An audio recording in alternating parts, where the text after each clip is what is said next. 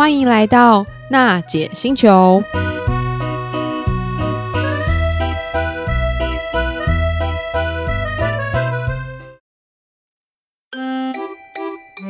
八八月新北 Give Me Five 亲子活动三波热力大爆发，第三波，奥斯汀板桥丽宝店推出夏日花火季，梦幻的日本体验在台湾新北也能快乐体验。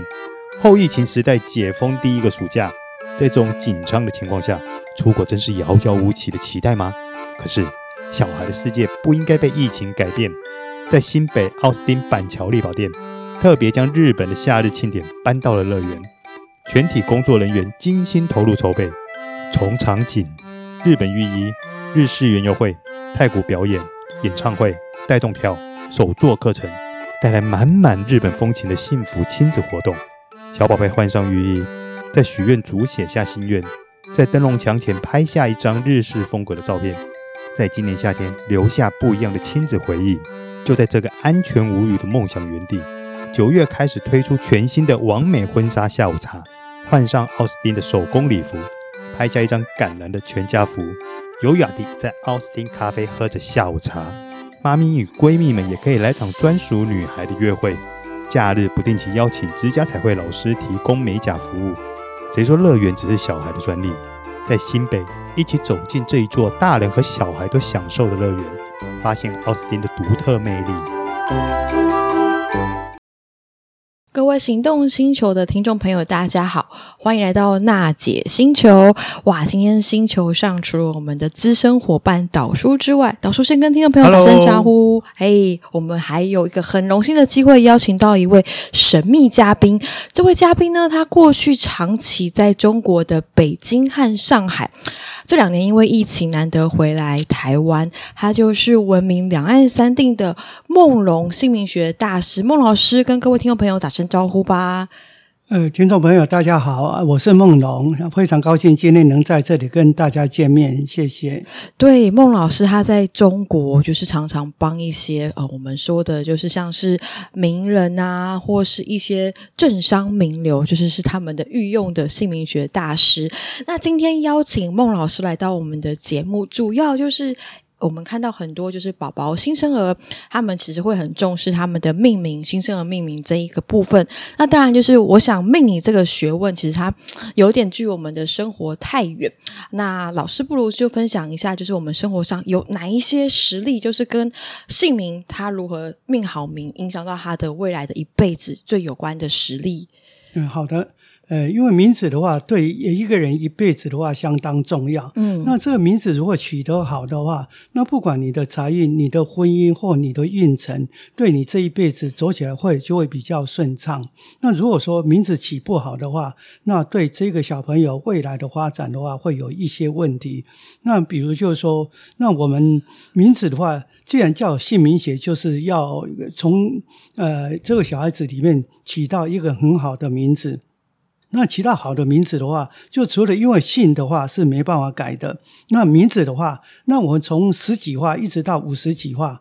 那中国河洛易经协会的话，我是理事长。那我们在易经协会里面的话，那有研讨过很多，不管你从易经、从八字、从各方面的命理得出来的答案都是一样的。那既然一样的话，最简单的方法就是说姓名，你只要拿到这个人的名片，你就可以很容。容易知道他跟你的磁场，他跟你的关系，那你们的之间，呃，有利可图，还是他是你的小人，还是他是你的贵人，可以从名字上看出来。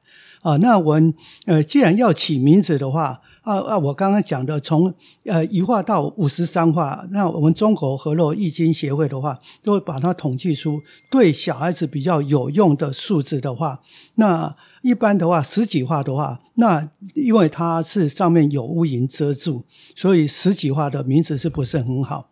然后过来的话，二十几画，二十几画要靠地利，那。呃，就是它会不会帮助你，这也是呃一个问题。那四十几画要看靠天时，那天使的话，老天愿不愿意帮助你？那三十几画的话要靠人和，那人和的问题就比较好好处理。那所以说我们在起小孩子的名字，最好的话是起三十几画，从三十到三十九之间。那但是这个名字里面的话，大家呃也会很多人会小孩子一出生会去买姓名写的书来看。那坊间很多的姓名写的书，那你翻开来看的话，里面的话呃有好有坏，但是每一个人讲的都不一样，每本书讲的也都不一样。那像很多呃目前在讲的话，像三十四话。三十四画的话，所有的命理界都讲说它是大凶不如更名。大家有换过的话，一定知道三十四画是大凶。但是在我们河洛姓名学里面来看的话，中国呃姓名学来看的话，它它不是大凶，它叫做晨曦星。那中国星座的话，大家大概都没听过，一般在外面听的都是西洋星座。啊，其实其实我们中国星座从以前到现在五千年的，呃，都已经整个呃快要呃已经都快要的呃失去了这这一个这一套可以应用的方法。今天的话，在这里的话哈，那呃等一下有机会的话，我会来来跟你探讨一些姓名写的呃在这一方面的，就应该要怎么去起小孩子的名字。哎，那张梦龙老师，我有个问题想请教一下，就是说。所以我们在帮小孩子取名字的时候，笔画越少就越不好的意思喽？呃，也不是，因为笔画的话，我刚刚也有讲的，呃，从十几画到五十几画，嗯，那也要看你够不够那种格。那像你的，如果是姓蔡的话，他的笔画就十七画；姓丁的话，只有两画。那这样子就差了十五画。哦、那后面的话，你要起单字，或者是起起两个字，甚至于呃，你如果是复姓的话，它就有四个字。嗯，那这一些加加起来的话，对这个小孩子整个来讲的话，我们都可以调整的。哇，我我帮听众朋友补充一下，就是刚刚说到笔画是应该是我们姓名的总笔画嘛？是种笔画。对，那像有些姓，它其实是比较简单，可能姓丁或姓王，它的笔画就比较少。那有些姓的笔画比较多，像是叶啊，或者是彩，笔画就比较多。可是有一些复姓，像是欧阳菲菲、欧阳，这个算是笔画比较多的姓吗？呃，也也不不见得。你像你刚刚讲的欧阳，哦、呃，那欧阳的话，它就是两个字，但这这两个字的话，就是他的姓。姓。那你像欧阳龙。啊，他就是一个，就是叫单名。那你欧阳菲菲，呃，就是两个字，但是它又菲菲又是两个一样的字的话，它会有一点点重叠。那我们在名字上的话，哦、那我们都会去，应该要对这个小孩子要怎么做的话，要怎么去帮他起名字？这个小孩子的话，这一辈子才能得到天助、跟地助、跟人和。嗯，啊，不就那个姓氏的笔画越少，感觉他取名字会越不好取。呃，也不会，也不会，因为你姓氏少的话，嗯、那我们后面的字就就要加重。哦，哦，可是这样对小朋友其实也是个负担。比如说他后面的名字叫庆丰，哇，他小学他小学的时候在写的时候就会、哦、就，写就会写到会 对小，对对对对，因为因为你你如果姓比较少，你后面为了为了要得到你要的答案的话，嗯，那那你后面的字的话，那笔画就会比较多。嗯嗯，啊，比较多小孩子的话，你刚写写写。写字的话，你一个字写写到十几画到二十几画的话，嗯、那是相当吃力的。嗯、这个很有趣哦，就是像刚刚孟老师说，就是笔画，比方您刚才提到三十四是辰戌星，那听起来就是从河洛易经的角度来说，它是从多少数字开始到多少？它好像就是我们一般在学那个统计，因为我以前是念统计系，有个大数据分类的模式嘛。对，嗯、呃，因为我们从笔画从笔画呃一到。呃，五十三，但是一般的话，哈，我我每一每一个呃，就是每一画的话，都会给它一一个名称，呃，一是。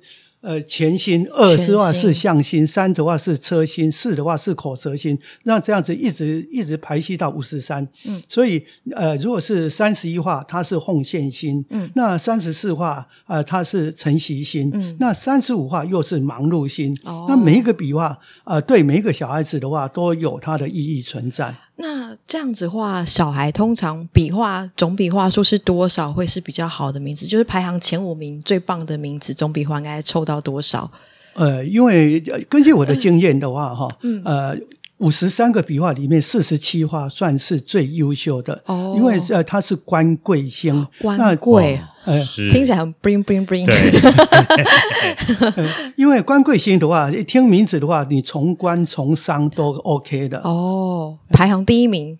官贵姓、呃、哦，那那像刚刚我在讲三十四画，三十四画它也是排在前十名的，嗯啊，但是坊间的话，只要去看姓名学的书的话，它是大凶不如更名。我以前老板就是陈锡兴，可是那这样，哎哎，孟老师，我有个问题哈，像一般人可能会觉得说，我今天我运不好，就会去改名。那改名这个部分是有年龄的限制吗？还是说我随时想改都可以改呢？其实现在外面姓名学的老师相当多，嗯，那你要找到对的人，像之前的话。呃，有有有一个跟我非常要好的人，呃的朋友，他要我跟他改名字。我说你现在已经三四十岁，改名字没有用。一般改名字，小孩子出生到八岁以前，你觉得不好的话，要就应该在八岁以前要去改。那你过了八岁的话，你改了名字的话，只是那两三年稍微有一点点变动，然后还是会回归到你原来的名字。啊，我有个很好的朋友，就是真的是这样印证老师的说法，就是他以前他姓秦啦。啊秦先生，秦某某，然后后来他大概二十几岁出了很严重的车祸，改名字，然后可能那一两年稍微有好一点点，可是最近他又把名字改回他原来的名字，所以其实一般人应该如果真的要改名去改运的话，在八岁以前。那坊间我们说改名字、改名这个东西，这观念到底是不是正确的呀？呃，因为每一个老师他有每一个老老师的他的观念跟他的、嗯、他的观点，嗯，那很多像我们命理界的话，为什么要去改名字？改了一个名字的话，我多赚一份钱。哦，对啊，哦、他，他们的话 还不便宜耶，一一般这个很实际。对啊。一般的话是历史导向，那你、oh. 你大师的话改一个名字要两万起跳，oh, 那你比较最不好的话也要三千六起跳。那老那老师的话，除了上课，那除了自己研究，除了跟人家看名字，除了跟人家看呃风水地理跟阳宅，嗯，那其实起名字也是他的一份收入。对啊，对啊，对哦，所以其实改名某一方面也是比较商业行为。那一般就是如果我今天遇到。不好的事情就是想要调整它、调节它，会跟我的姓名有什么直接的关系啊？哦，那当然是有哦。因为第一个的话，我们要看你的流年。流年，流年的话，一般我们房间在讲十年的运，闽南话讲十年几轮合派教轮。哦，那你如果说。你的运程走到不好的运程的话，你硬要改的话，它是改不过来的。嗯嗯。所以它的流年有一定的程序在走。嗯。然后流年的话又碰到机会点。嗯。所以机会点有九个机会点。嗯。那你十个流年碰到九个机会点，我们这一辈子就活在这九十年当中。那你哪一年碰到怎样？哪一年碰到怎样？